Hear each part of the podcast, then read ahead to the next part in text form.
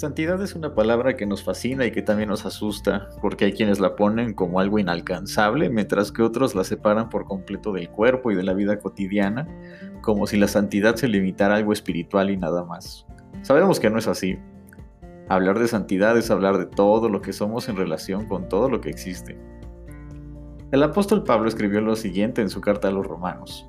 Así que hermanos, os ruego por las misericordias de Dios, que presentéis vuestros cuerpos en sacrificio vivo, santo, agradable a Dios, que es vuestro culto racional.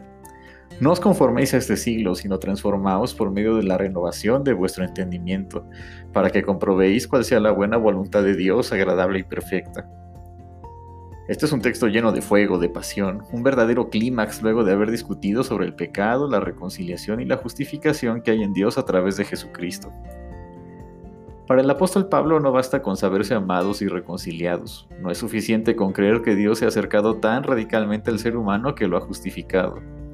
El creyente que ha puesto como fundamento de su existencia a Jesucristo debe entregarse por completo, sin límites, sin excepciones. El Señor no ha venido a instaurar un nuevo orden de culto, ni a construir un templo, ni su prioridad ha sido liderar una nueva denominación, sino que pide una sola cosa. Entrega todo lo que eres, todo, absolutamente todo. El Señor que ha venido a salvarnos por completo, nuestro cuerpo, nuestra psique, nuestros pensamientos, nuestra piel, nuestro color, nuestras acciones, nuestros sentimientos, todo, afirma que el único culto que es vivo, santo y agradable es nuestro ser entero. El apóstol Pablo comienza estos versículos diciendo, así que, hermanos, así que significa por lo tanto. Ya han escuchado de su pecado, ya han sido afirmados en el amor de Dios, ya se saben justificados, por lo tanto, entréguense por completo al Señor. Hay quienes entregan sus buenas intenciones y otros sus alabanzas. Alguien más entregará su pensamiento y otras personas su emotividad. Hay quienes quieren entregar sus discusiones en redes sociales y otros quieren entregar su práctica. Pablo sabe que la exigencia es mayor. Entrega todo, absolutamente todo.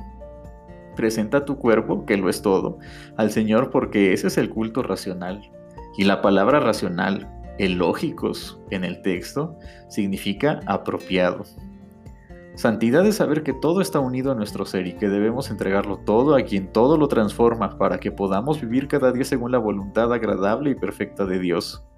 Santidad no es defender nuestras opiniones, sino mostrar en nuestra práctica la realidad del reino de Dios que se ha acercado. Santidad no es juzgar la vida, práctica o pensamiento del otro, sino reflejar la luz de Jesucristo con todo lo que somos. Santidad no es querer ganar al mundo, sino mostrar a cada momento que Cristo es el Señor del mundo y de todo cuanto existe. Santidad no es dividir a la gente entre pecadores y cristianos, sino predicar en palabra y obra el amor sin distingos.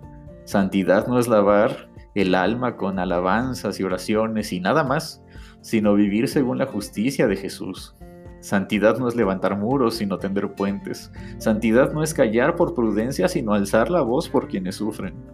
Santidad no es otra cosa sino vivir imitando a Jesucristo, a aquel hombre que decidió apostar por la vida aún a costa de su propia vida. Santidad es caminar todos los días tras las huellas de Jesucristo. Pero hay algo más y esto es lo más difícil. El apóstol dice, no os conforméis a este siglo, sino transformaos. En otras palabras, no tomes el molde de este tiempo. ¿Y cuán difícil es entender esto? Algunos piensan que ser creyentes es ser de derecha o de izquierda, ser de un bando o del otro, no ser machista ni feminista, sino humanista. Otros piensan que ser cristiano es de ser de un partido político o del otro. Unos consideran que es decir que sí a todo para no levantar problemas y otros piensan que es crear problemas para distinguirse. Algunos creen que ser cristiano es ser pro vida y otros creen que es mejor ser indiferentes a algunos temas. Pablo sabía lo siguiente, los moldes de este tiempo son tan seductores que no nos damos cuenta de que nos alejamos de Jesucristo cuando los tomamos. No te amoldes a este siglo, rompe todos los moldes y deja que el artesano te dé la forma de Jesucristo. No te amoldes a este tiempo, sino vive en santidad. No te amoldes, nunca dejes que te metan en un molde para tomar otra forma que no sea la de Jesús. No te des por vencido, sino vive en la santidad que lo rompe todo, que lo desafía todo, que pone de cabeza todo, que desmiente todo lo falso, que todo lo cuestiona y que sabe que solo hay un cimiento.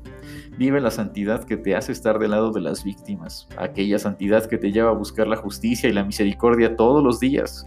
Vive la santidad que te hace hermano y hermana de todos y de todas, incluso de quienes no quieres acercarte. Viva la santidad que pone tus pies en la tierra y que dirige tu mirada hacia tu prójimo. Vive la santidad que te hace ser como Jesucristo.